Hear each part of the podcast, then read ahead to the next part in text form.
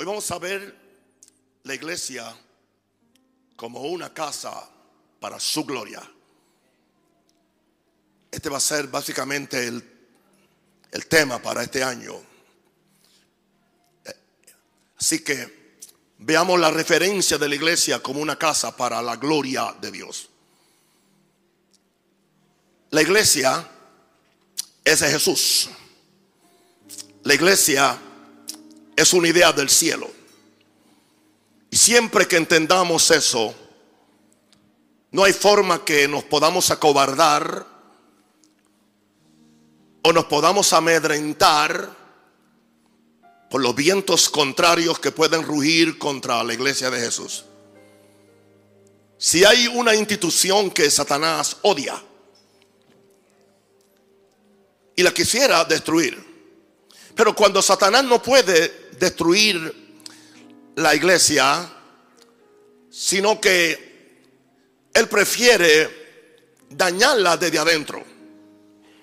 Dañarla desde adentro es cambiar la fe de Dios por la confianza en los hombres, hacer que la iglesia se conforme a las cosas naturales y no las cosas espirituales. Vengo a decirle con mucho temor y temblor que necesariamente las cosas en el mundo, yo tengo calor, no sé si es que no me tienen puesto un aire o algo, pero yo no quiero ir al infierno antes de tiempo. Y tampoco voy a ir nunca, por cierto, Dios me guarde, hable mal lo que dije, no tengo que ir nunca, diga nunca voy a ir allá, aleluya. Entonces, nosotros tenemos que entender, si usted no lo sabía, que una iglesia de la palabra, del Espíritu Santo, y que auspicia el reino de Dios y vive en santidad, es una amenaza para Satanás, pero también es una amenaza para los sistemas políticos y religiosos que quisieran soportar una iglesia que, que, camine con ellos, que dependa de ellos. Pero si yo estudio la historia de la iglesia, la verdadera iglesia nunca dependió de la sabiduría humana de nadie, de, de, los recursos económicos de nadie. Es más, no dependió ni de las grandes personalidades que pudieran haber en los púlpitos. El poder de esta iglesia no es en que tienen posiblemente un gran predicador, no. Sino en que es la iglesia de Jesús. Diga, somos la iglesia de Jesús. No se le olvide eso, somos la iglesia de Jesús. Y hay cinco cosas que yo hoy, por cierto, estamos ayunando hasta las 4 de la tarde. Yo me encierro con Dios. Aleluya. Y hay cinco cosas que yo quiero hablar de la iglesia. Pues queremos establecer un fundamento poderoso para el principio de este año. Porque no sabemos las grandes cosas que Dios nos va a dar. Yo no sé de usted, yo no pienso perder la victoria. Diga conmigo, no pienso perder la victoria. Cuando hablamos de esta iglesia como una casa para su gloria, estamos hablando de una iglesia que su origen está en Dios. Su origen está en Dios. No importa que nos llamemos de un nombre o de otro nombre. Cada denominación tiene su nombre, su ministerio. Pero lo importante es cuál es nuestro origen. Lo podemos encontrar en Efesios capítulo 1, versículo 1 al 6, aunque pudiera conseguir muchas otras citas bíblicas, pero esta fue la que me impactó. Pablo dice, Pablo apóstol de Jesucristo por la voluntad de Dios, a los santos y fieles en Cristo Jesús que están en Éfeso. Le estaba hablando a una iglesia. Recuerde que la mayor parte de las cartas fueron escritas o a pastores de iglesia o a iglesias. En este caso fue a la iglesia en Éfeso. Cuando le escribe a Timoteo, le está hablando a Timoteo como un pastor, que por cierto era el pastor de la iglesia en Éfeso. Así que cuando está hablando de los santos y fieles, está hablando de la iglesia. Así que la iglesia está compuesta de santos y fieles. Y somos santos y fieles, no tanto al pastor o al apóstol. Y ningún pastor y apóstol debe buscar que la gente sea santo y fiel ante él y no a Dios.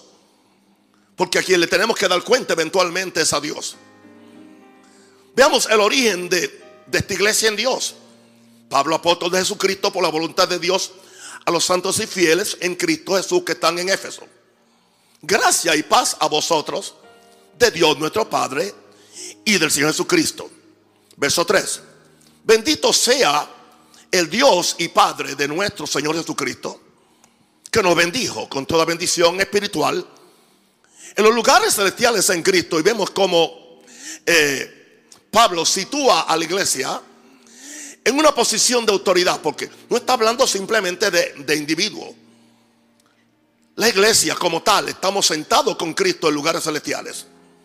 Y no solamente sentados con Él, sino que estamos siendo bendecidos en los lugares celestiales en Cristo Jesús. Indicando esto que la iglesia se origina en Jesús, se origina en el cielo. La iglesia está conectada directamente con el cielo. Pero el apóstol Pablo nos añade algo aún mucho más poderoso. En el verso 4 él nos habla de esta iglesia y nos dice que esta iglesia fue escogida en él. Ese él es Jesús. Fuimos escogidos en Jesús desde antes de la fundación del mundo. Y yo quiero que usted entienda esto. Y quiero que el mundo entienda esto. Y quiero que los enemigos y los que quieren trastornar la iglesia entiendan esto. Que si Dios se tomó el trabajo de pensar en una iglesia, aún desde antes que el mundo se fundara, aún desde antes que nuestros padres Adán y Eva pecaran.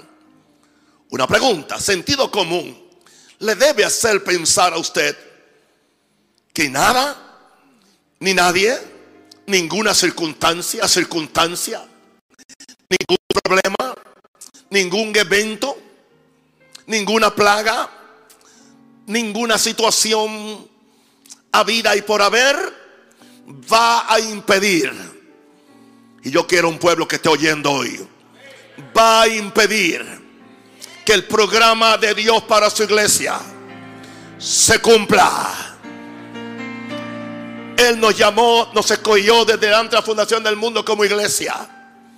Para que fuésemos santos y sin mancha delante de Él la verdadera iglesia es santa y se mancha. ¿Y cómo hizo esto? En amor. Nos predestinó. Somos una iglesia no de amigos, sino de hijos. Diga, somos hijos de Dios. Es el mejor título que usted tiene, más que evangélico, pentecostal o católico. Diga, diga, somos hijos de Dios. Yo no sé si a usted eso le ministra. Eso me hace que Dios me cuida. Eso me hace que Dios me ayuda. Eso me hace que Dios tiene un compromiso. Porque Dios es el mejor Padre que puede haber. Jesús dijo, si vosotros siendo malos sabéis dar buenas dádivas, cuánto más mi Padre que está en los cielos, que es su mejor Padre, dará buenas cosas. Vengo a decirle a la iglesia de Jesús, no a la iglesia Maranata, sino a la iglesia de Jesús, que vamos a vencer. Vamos a, a vencer y vamos a, pisotear todo aquello que venga en contra de la iglesia. Porque somos gente de destino. Somos gente llamadas, escogidas por Dios. Somos hijos de Dios. Dije que somos hijos de Dios. Y esto Él lo hizo según el puro afecto de su voluntad. Y su, y su voluntad no ha cambiado. Si a esta tierna edad de 75 años todavía estoy peleando, ayunando, buscando, orando, es porque yo tengo fe en el destino de la iglesia. Y estoy decidido. Estoy resuelto. Estoy resuelto. Diga, estamos resueltos. A ir hasta el fin. Solamente yo estoy resuelto. ¿Cuántos están resueltos? Diga, diga, diga, estoy resuelto. A ir hasta el fin a pagar las últimas consecuencias para que esta iglesia de Jesús predomine, venza, sea cabeza y no cola, esté arriba y nunca abajo. Alguien diga aleluya. Oh, yo vine a alabar a Dios. Yo vine a alabar a Dios. Yo vine a alabar a Dios. Yo vine a empezar un año en victoria. Oh, yes. ¿Y para qué está aquí esta iglesia? Para alabanza de la gloria de su gracia. Diga conmigo, para alabanza de la gloria de su gracia. Con esta gracia nos hizo aceptos en el amado. Usted está aceptado en Dios. Diga, mi Padre me acepta. Mi hermano mayor me acepta. El Espíritu Santo me acepta. Soy más que vencedor. Puede aplaudir, puede gritar, puede hablar en lengua si quieres. Oh. Pero hay que estar determinado. Hay que estar determinado.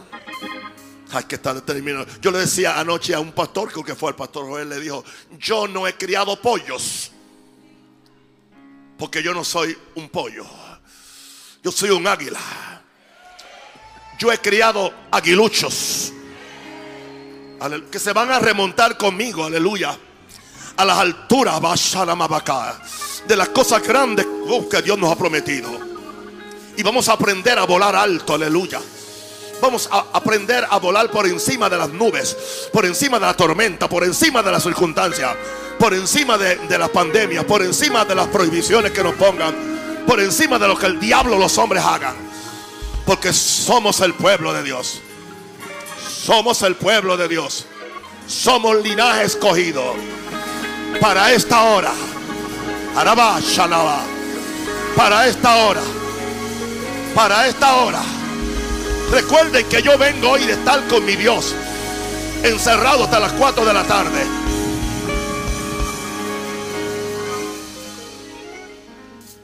Y toda mi oración fue en el Espíritu. Desde las 7, de las 6 de la mañana hasta las 4 de la tarde. Así que lo que yo estoy predicando es lo que el Espíritu quiere que sea predicado. Oh, esta iglesia de Jesús. Por eso yo la amo, por eso yo la cuido. Por eso yo a veces tengo que financiarla también. Por eso yo oro por ella. Por eso estamos aquí empezando el año. No porque no tenga otra cosa mejor que hacer. Estamos hablando de una iglesia como una casa para su gloria. En segundo lugar, esta casa es edificada no por un extraño, no por los hombres, no por los apóstoles, no por los pastores, sino por el Hijo de Dios. Aleluya. Alguien dice, ah, pero yo creía que estaba edificada sobre el fundamento, sí, sobre el fundamento. Pero el fundamento es el fundamento que ponemos los apóstoles y profetas. Nosotros no somos el fundamento. Nosotros somos los que explicamos, los que revelamos. Porque no hay otro fundamento que el que está puesto, el cual es Cristo.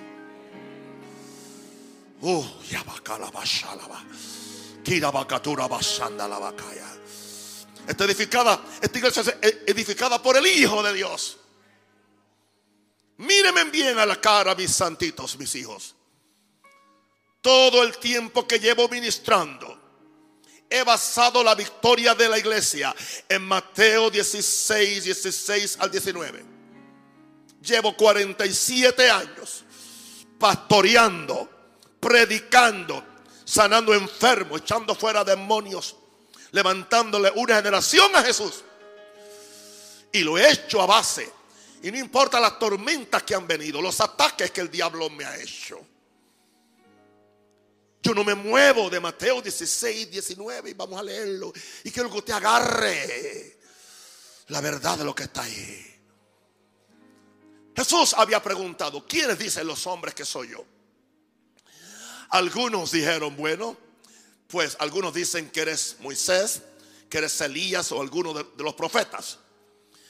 Pero Jesús estaba ahora interesado, pero ¿quiénes dicen ustedes que soy yo?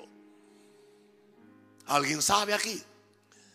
Habían 12 hombres, algunos muy preparados, algunos muy intelectuales, de, la- de todas las clases so- sociales, habían entre ese grupo de, de doces. Y sabe que el que se levantó con la respuesta no era el más inteligente, por cierto, era el más brusco y el más tosco, era- un pescador. Los pescadores son fa- famosos porque son expertos maldiciendo. Cada vez que se le enreda la red, ¿entiende? Pero es interesante que fue Simón Pedro en el verso 16, respondiendo Simón Pedro, dijo, tú eres el Cristo. Ahora, para nosotros eso es fácil hoy, porque nosotros no somos judíos de nacimiento. La palabra Cristo es Mesías. El hecho de que un judío que posiblemente asistía tan siquiera una vez a la sinagoga, donde se esperaba un Mesías, pero no como el que entró por el sitio donde no em- eh, esperaba que entraran. Y ahora este muchacho dice, tú eres el Cristo. Y no solamente eso, alteró la teología de su religión de que Dios tiene un hijo, porque en el judaísmo Dios no tiene hijos. Y él le dice, tú eres el hijo del Dios viviente. Hay verdades y cosas que no se entienden por información o por deducción lógica, sino por revelación. Si algo yo estoy levantando en este ministerio con los que se dejan de pastores y predicadores son que sean gente de revelación. Pero para ser gente de revelación tienen que estar pegados a la dirección del Espíritu Santo. Y tienen que morir a su orgullo de que creen que son algo cuando no lo son.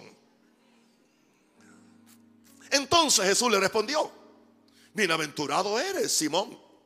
La palabra bienaventurado, eres feliz, eres dichoso, eres un candidato para la prosperidad. Aleluya. O sea, lo que acabas de decir, lo que acabas de entender, te hace bienaventurado, dichoso. Y esta revelación te vino siendo hijo de Jonás, siendo Simón, siendo hijo de un hombre. Pero no te lo reveló carne ni sangre, no te lo reveló ningún predicador, sino mi Padre que está en los cielos. Y ahora Jesús acepta que él es hijo de Dios y no lo, y no lo niega, sino mi Padre que está en los cielos. Y añade, y yo también te digo que tú eres Pedro, o que tú eres una roca. Tú eres una roca. Aleluya. Y sobre esta roca edificaré mi iglesia. ¿Qué fue lo que hizo a Pedro una roca? No el hecho de que Pedro como persona es una roca. La revelación de quién es Jesús te convierte a ti en una roca. Nada te puede mover. Nada te puede confundir. Nada te puede hacer rodar. Alguien diga algo. Esta iglesia maranata en este país y en todo el mundo está fundada sobre la roca inconmovible de los siglos, que es Cristo Jesús. No es que Pedro por sí mismo es una roca, sino que en el momento que creyó en Jesús y tuvo la revelación de quién Él era, Él se convirtió en una roca. La revelación te convierte en una roca. La revelación te, te da entereza. No te mueves fácilmente. No te confunde fácilmente. No entiendo lo que está pasando. ¿Y qué va a pasar si Cristo no viene? ¿Cómo que qué va a pasar si Cristo no viene? Aleluya. Cristo va a venir, pero antes que Él venga, levantará una iglesia que las puertas del infierno no van a prevalecer contra ella. Y yo lo sé, y yo lo predico, y pongo mis años, aleluya, y mi reputación para defenderlo.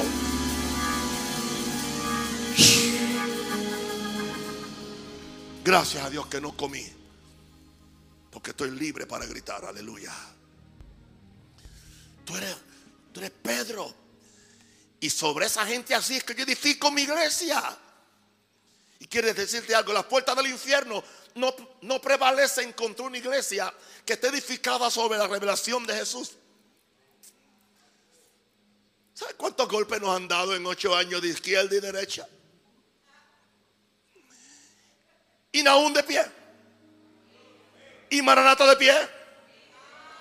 Y Minerva de pie. Y las pequeñas rocas que andan conmigo también están de pie. Que son ustedes. Alguien diga aleluya. Que nadie se equivoque. Tenemos una visión de permanencia en el reino de Dios.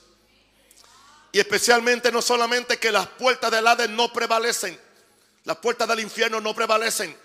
No importa, no va a prevalecer. No importa lo que hagan, no importa lo que no hagan, no va a prevalecer. Y a ti, a ti, que tienes revelación de Jesús, te daré las llaves, plural. Keys, keys, llaves. llaves. Más de una. Porque hay, hay diferentes puertas. Al que tiene revelación de Jesús tiene llaves del reino de los cielos. Con esa llave tú vas a atar en la tierra. Y lo que, lo que atas en la tierra es atado en los cielos. Con esa llave tú vas a desatar en la tierra. Y lo que desatas en la tierra será desatado en los cielos. Es el propósito por el cual hemos empezado este nuevo año con énfasis de oración de la iglesia y de gloria. Eso es lo que haremos en esta semana. Oh, gloria a Dios. La iglesia como una casa para su gloria. Número tres. Esta iglesia es columna y baluarte de la verdad. Columna y de la verdad. Vamos conmigo a 1 Timoteo 3, 14 al 16. Ahora Pablo le está escribiendo al pastor de la iglesia de Éfeso a Timoteo, muchacho joven. Creo que era la primera iglesia que pastoreaba.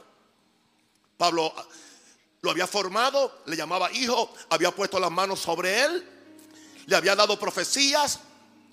Pablo le escribía, le daba algunos alones de oreja. ¿Qué pasa contigo? Dios no te ha dado espíritu de cobardía, sino de poder, amor, amor, poder y dominio propio. Así que un verdadero apóstol de repente tiene que alar algunas orejas cuando ve que la gente se le está aflojando. Por eso yo no, yo no le doy tiempo a ustedes, a que ustedes se me acuesten. No hay peor cosa. Una vaca acostada no hay que la levante. Por eso siempre los estoy. Ajá. Y como nadie puede decirme que porque soy joven, le quité toda, toda la excusa. ¿Entiende? Y ahora tengo una locura con estoy resuelto. Estoy resuelto a no perder tiempo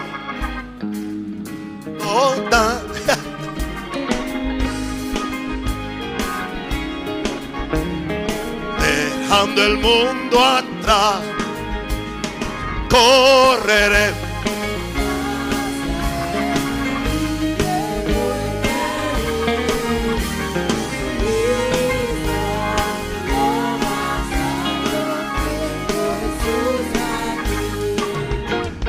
Estoy resuelto al Salvador corro, dejo el pecado atrás. Él es verdadero, justo conmigo, palabra de todo, calma. Correré hacia él, rey muy feliz. Uh, Cristo, lo más alto. Verso 3. Estoy resuelto a seguir a Cristo, fiel, verdadero es Él. Oír lo que dice, hacer lo que Él quiere, camino de vida es Él. Correré hacia Él, libre y muy feliz. Cristo, lo más alto. Verso 4 Estoy resuelto a entrar al reino dejando el pecado atrás. Amigos se oponen, otros me persiguen. Aún así voy a encontrar la palma. Correré.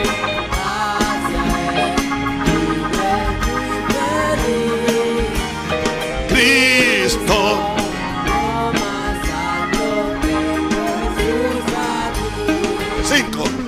Estoy resuelto. ¿Quién va conmigo?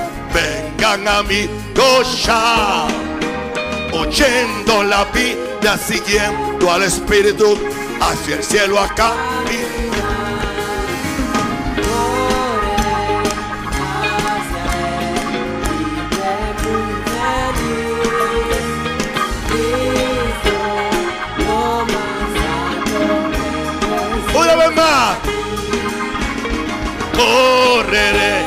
Hacia Él, libre y muy feliz. Cristo, lo más alto, vengo Jesús a ti. Cristo, lo más alto, Cristo, lo más alto, Cristo, lo más alto, Cristo, Babashaya.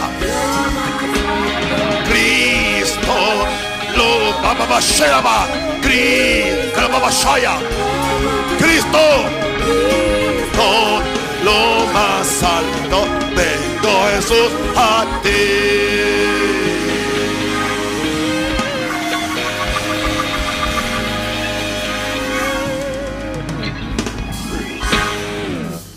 Santo el Señor. Timoteo. 1 Timoteo 3:14. Esto te escribo, aunque tengo la esperanza de ir pronto a verte, para que si tardo sepas cómo debes conducirte en la casa de Dios. Y cómo Él describe la casa de Dios. Es la iglesia del Dios viviente, no es un lugar muerto. Es una iglesia que es columna y baluarte de la verdad. La única verdad que yo recibo y yo respeto y yo confío es la verdad de las santas escrituras. No me importa lo que me digan las instituciones, no me importan las restricciones que me hagan o las amenazas que me hagan de sacarme de ciertos lugares. Estoy apegado, sea Dios veraz. mamando roboshea y todo hombre que mentiroso.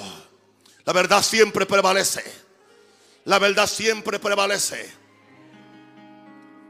Imposible que la verdad la puedas enterrar. La verdad tiene vida por sí sola porque Jesús es el camino. Jesús es la verdad. Jesús es la vida. Y si quiere un buen mensaje, escuche el primer mensaje del domingo del hermano Gabriel. Columna y baluarte de la verdad en la iglesia. Así que aquí no puede haber mentira. Aquí no puede haber engaño. Porque si es un lugar de un Dios vivo, es una columna. Aquí se habla la verdad. Aquí no se puede mentir para congraciarnos con nada o con nadie. Y entonces, hay unos versos que aparentemente no tienen relación con eso, pero yo le encontré la relación hoy. ¿Por qué es que la iglesia es columna y baluarte de la verdad, verso 16. Indiscutiblemente grande es el misterio de la piedad. La piedad tiene que ver con el servicio a Dios. ¿Cuál es el misterio de la piedad? ¿Por qué es que la iglesia es, es, es iglesia de Dios? Es columna y baluarte de la. Porque Dios tuvo que manifestarse en carne para que, para que hubiera iglesia. Y se manifestó en su Hijo. Y su hijo fue justificado en el Espíritu.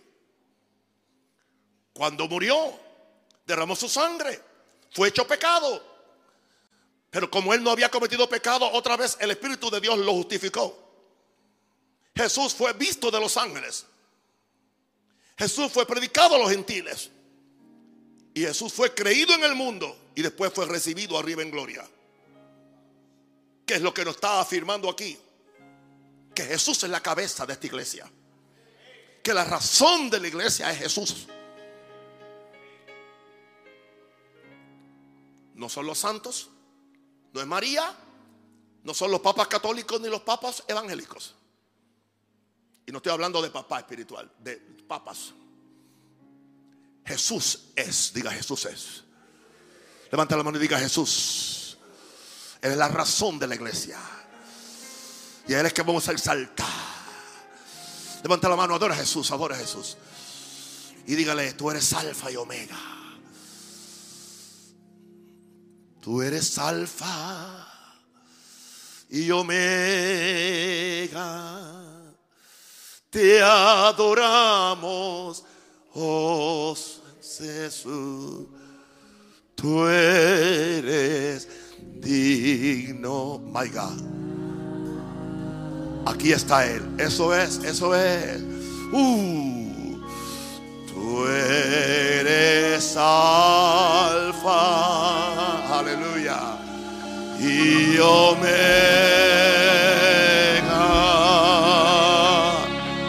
Te adoramos, oh Señor. Cante conmigo. Eres digno de alabar.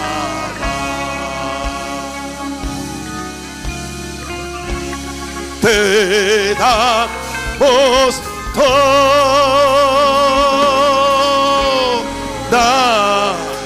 gloria. Te adoramos. Oh.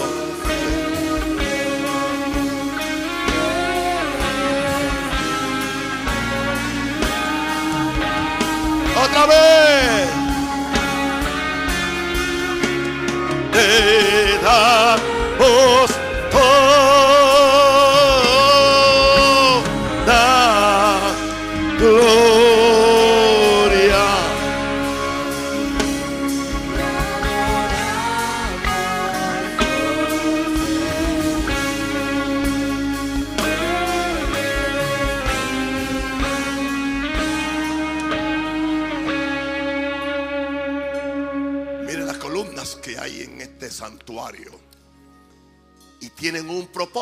impedir que el techo se caiga. Sostener la sustancia y la permanencia de este edificio. Con todo respeto, el Papa de Roma no es esa columna o ese baluarte. Ningún líder, ningún apóstol. Jesús en la iglesia. Él es la columna y el baluarte de la verdad. Por eso la verdad, vaya la macoa, abashula. Por eso la verdadera iglesia tiene que predicar la verdad. Tiene que llevar la verdad. Y no puede tenerle miedo a decir la verdad con amor. Porque es lo que sostiene la iglesia. Muchas cosas que hoy se llama iglesia no es iglesia. Porque no hay verdad. La verdad es que los hombres están muertos sin delitos y pecados. Pero que la sangre de Cristo los limpia. La verdad es que sin santidad nadie verá al Señor. La verdad es que hay solamente dos lugares. El cielo y el infierno. Y cada persona escoge de acuerdo a su decisión. Y que no hay nada que puedas hacer después que te mueras. Se hace ahora. Esa es la verdad. La verdad es que podemos caminar por fe. Y ninguna arma ramasheaba. Diga, y ninguna arma forjada pusa la maca contra nosotros prosperará.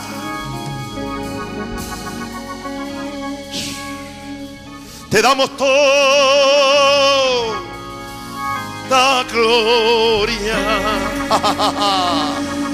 Yo me río. Te adoramos. ¿Cómo está mi coro? Cante conmigo. Yeah.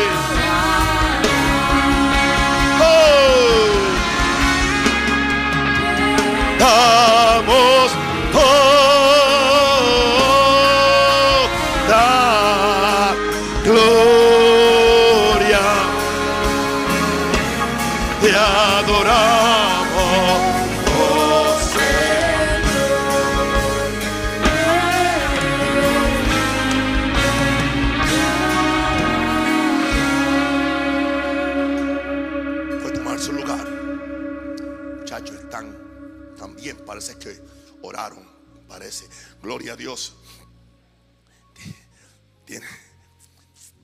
Iglesia de la cual estamos hablando, que es la iglesia, aleluya, llena de su gloria y casa de su gloria, esta casa de su gloria, tiene una misión única, única, que ninguna otra institución la tiene, ninguna otra. Aleluya. Encontramos eso en Efesios capítulo 3, versículo 8 al 13. Y leemos. El verso 8 de Efesios dice, me gusta la humildad de Pablo. A mí que soy menos que el más pequeño de todos los santos. ¿Cómo es posible que alguien con tanta revelación de Jesús eso era lo que él lo hacía grande. La pequeñez ante sus propios ojos. Dios aborrece la soberbia. No mezcla con el carácter de Jesús. A mí que soy menos que el más pequeño de todos los santos, me fue dada esta gracia. O sea que estas epístolas es la gracia, hermano. Que estos mensajes que yo les predico a ustedes son su gracia. Que estos libros que yo escribo son su gracia. Que estos cánticos que Dios me da son su gracia. Que esta habilidad para agarrarlos a ustedes muertos y resucitarlos a los 15 minutos es su gracia. Alguien diga aleluya.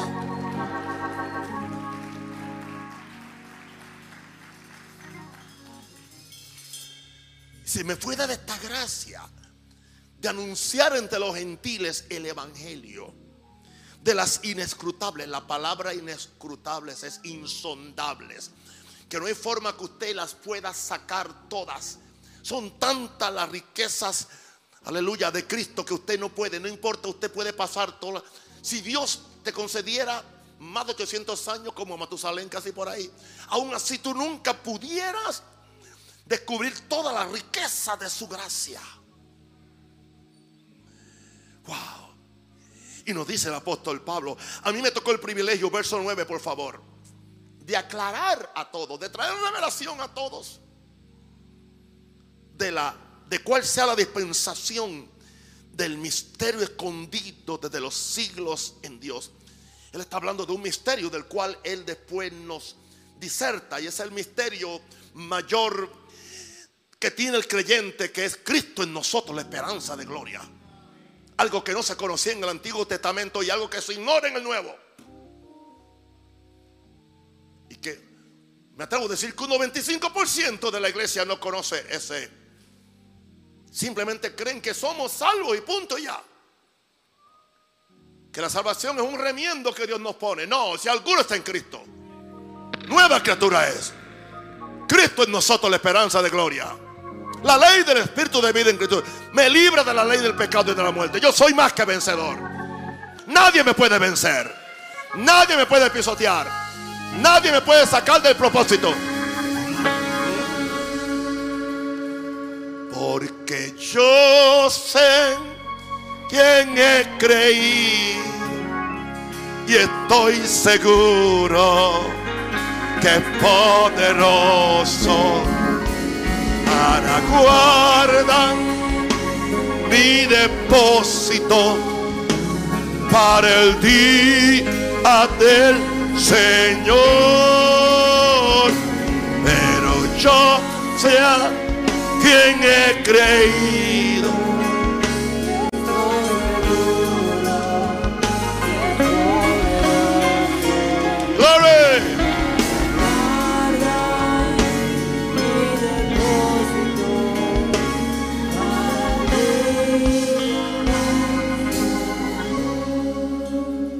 Llegamos a la bomba explosiva de la noche.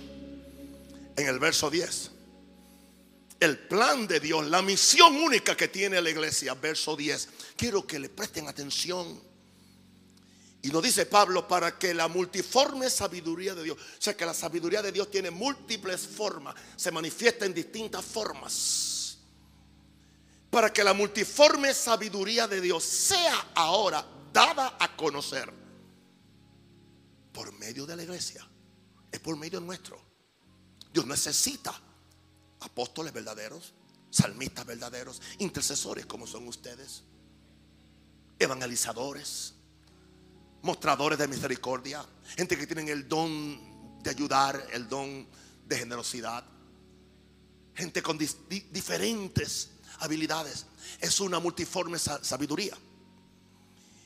Y dice que la multiforme sabiduría de Dios tiene que ahora ser dada a conocer por medio de la iglesia a los principados y potestades en lugares celestiales.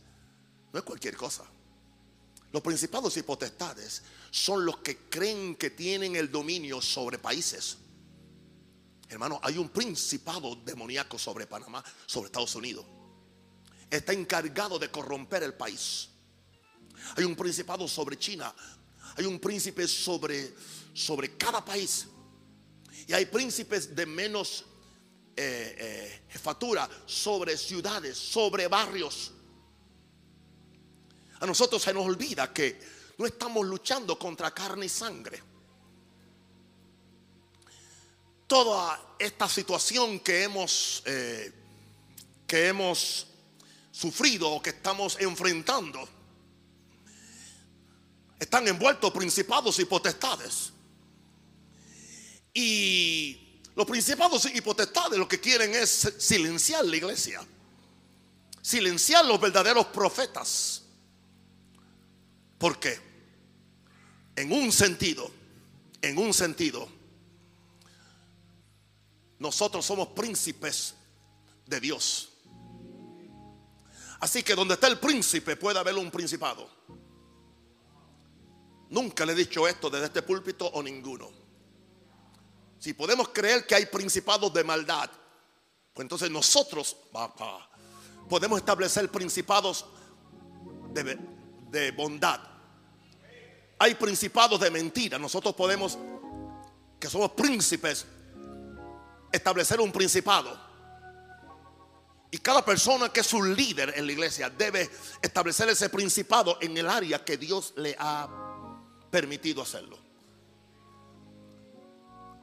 Porque por medio de la multiforme sabiduría que tenemos ahora como príncipes de Dios, vamos a poder ser un ejemplo. Quiero decirle a Panamá, quiero decirle, aleluya, a cada esfera política, eh, social, religiosa, eh, civil de este país, que aún ustedes no conocen la iglesia. Porque ustedes no han visto la verdadera iglesia en manifestación. Y por eso nos quieren tratar a todos iguales. Y están completamente equivocados.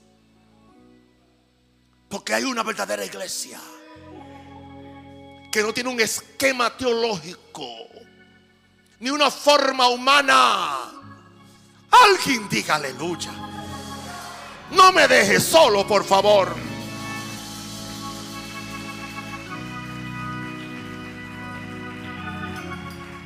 Estoy hablando español, no es chino ni jeringonza.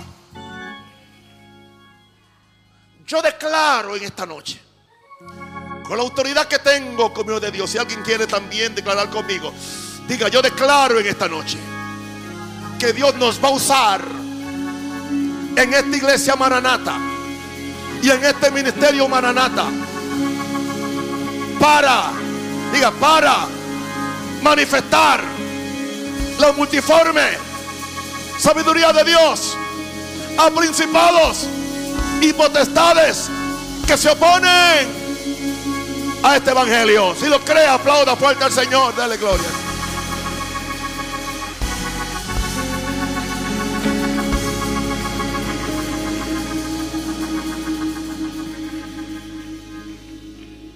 ¿Quieres que le pruebe que no estoy mintiendo? Póngame ahí el verso 11. Póngame ahí el verso 11. Nos dice el apóstol Pablo, conforme al propósito eterno que hizo en Cristo Jesús nuestro Señor. O sea que Dios puso un propósito eterno en Cristo Jesús. Pero va a depender de nosotros, la iglesia de hoy, de pararnos en la brecha, respetuosamente, no chabacanamente, no sin información, no sin respeto, pero por medio de la verdad. Porque nadie puede nada contra la verdad. Claro, hoy en día, aleluya, la verdad se puede tratar de ocultar sacándote de una red o sacándote de una plataforma digital. ¿Por qué? ¿Por qué? Si lo que tú tienes es una mentira, como dicen a veces, ¿por qué le tienes miedo? Yo no le tengo miedo a una mentira, porque la mentira eventualmente, la mentira es como el gato, al gato siempre se, le va a ver el rabo. Y la mentira siempre se va a manifestar. Así que el hecho el hecho de que, de que alteran tu estatus en una, en una red social o en alguna cosa indica que ellos saben que no es la mentira lo que tú estás diciendo, sino que estás diciendo la verdad. Pero vamos a seguir siendo, llevando la verdad de la palabra. Tronos y coronas pueden perecer. De Jesús la iglesia fiel habrá de ser. Nada en contra suya prevalecerá, porque la promesa nunca faltará. Firmes y adelante, huestes de la fe, sin temor alguno que Jesús nos ve. Muévese potente la iglesia de Dios. Ya glorioso marchamos en paz. Y uno es el Señor y una la esperanza, uno nuestro amor. Firme hacia adelante, pues desde la fe, sin temor alguno, que Jesús nos ve. Uy, yo puedo cantar la noche entera para que la multiforme sabiduría de Dios se ha dado a conocer por medio de la iglesia los principados y potestades de lugares celestiales. Fue el propósito eterno que, que hizo en Cristo Jesús nuestro Señor. Y dice el verso 12, eh, estamos en Efesios 3, 12, por favor, rápido. 12, en quien tenemos, diga, seguridad y acceso con confianza por medio de la fe en Él. Diga, yo tengo acceso con confianza por medio de la fe en Él. ¿Y sabe lo que Pablo le dice? Indicando que él estaba pasando por tribulaciones. Dice en el verso 13, tranquilos, pido que ustedes no desmayen a causa de mis tribulaciones por ustedes. En otras palabras, no me voy a hacer la víctima. Yo sé lo que está pasando. Yo sé que todo ataque provoca un contraataque. Por lo tanto, si ustedes me ven sufriendo o, o, ven que se me pega un aguijón del diablo o alguna cosa o viene algo en contra mía, tranquilos. No desmayen, no desmayen. Aleluya. E, estas cosas que vienen, o sea, no, no desmayen a causa de lo que a mí me atribula. Recuerden que yo estoy en una lucha. Pero yo quiero que ustedes entiendan que mis tribulaciones, o sea, entienda esto, entienda esto, querido, esto es básico, es basic mis tribulaciones son para vuestra gloria. Así lo ve un hombre de Dios. O sea, lo que me pasa a mí se convierte en vuestra gloria. Se convierte en una experiencia. Por medio de ello yo le enseño a ustedes cómo yo lo vencí. ¿Y por qué razón me, viene? No caer en el... ¿Y por qué me pasa esto? ¿Y por qué a mí? ¿Y por qué no? No soy mejor que Jesús. No soy mejor que Pablo. No soy mejor que los 30 millones de mártires que dieron su vida por el cristianismo durante el imperio romano. No soy mejor que ellos. Gracias a Dios por su gracia. Diga gracias a Dios por su gracia. Grow up. En inglés dicen Grow up, crece. No seas niño, fluctuante, llevado por doquiera por todo viento de doctrina. La religión siempre está ofreciendo caramelos y dulces. No todo es caramelos y dulces. Pero en todas estas cosas, en todas estas cosas, en todas estas cosas. Uh, mm. Y cuando Cristo, y cuando Cristo, y cuando Cristo su mano me dio, cuando Cristo su mano me dio, yo andaba sin Dios, perdido en la maldad, cuando Cristo su mano me dio. Y cuando Cristo su mano me dio, cuando mi Cristo su mano me dio, yo andaba sin Dios, perdido en la maldad cuando Cristo su mano me dio.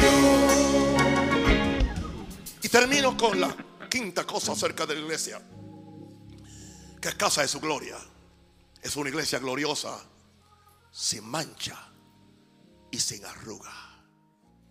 Jesús no viene a casarse con una iglesia apestosa, demonio y amundo, llena de, de, las pulgas de los, de los demonios.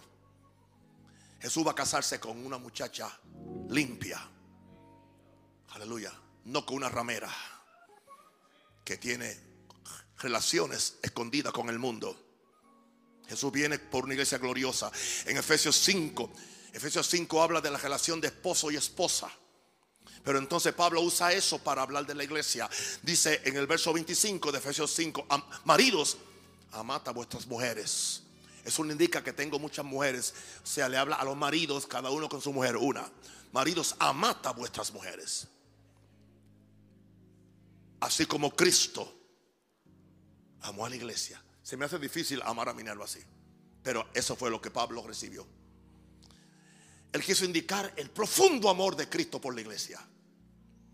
Y se entregó a sí mismo por ella. Se dio por ella. ¿Para qué? ¿Sabe para qué Jesús se dio? Para santificarte, para hacerte santo. Se puede ser santo y se tiene que ser santo. Porque sin santidad no hay salvación, no hay cielo. Se dio a sí mismo por la iglesia para santificarla.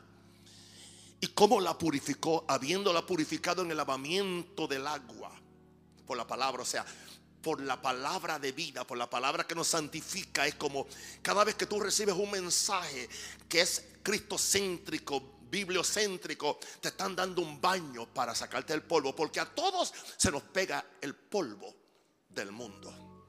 Especialmente si has estado un día entero con los fumadores, con los maldecidores, con los que siempre tienen un chiste eh, con un color subido de tono.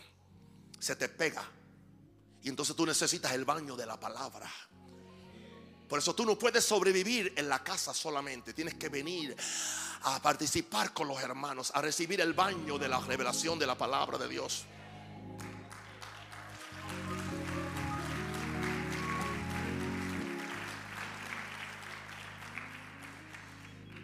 Y dice aquí el plan de Jesús a fin de presentársela a él mismo. Una iglesia que gloriosa diga gloriosa. Y que es una iglesia gloriosa que no tenga mancha de arruga, mancha de pecado y arruga de, vejez. Son dos cosas diferentes. Como decía el, el apóstol Bertucci en la convocación anterior, él decía, veo muchachos y huelen a viejos. ¿Se acuerdan de ese mensaje? Hay iglesias que huelen a viejo. ¿Sabe que hay, hay, un olor a viejo cuando usted entra en una casa que está cerrada por mucho tiempo? Hay como una humedad, un olor, a, viejo. Hermano, usted entra aquí, aquí no hay, aquí nada huele a viejo. Ni yo con 75 años huelo a viejo. Esta iglesia huele a juventud. Huele a cielo. Ah, glory to God. Una iglesia gloriosa, diga, una iglesia gloriosa. Que no tenga mancha, ni arruga, ni cosas semejantes, sino que fuese que santa y sin mancha. Y esa es la iglesia que Cristo viene a buscar. Una iglesia gloriosa, sin mancha y sin arruga.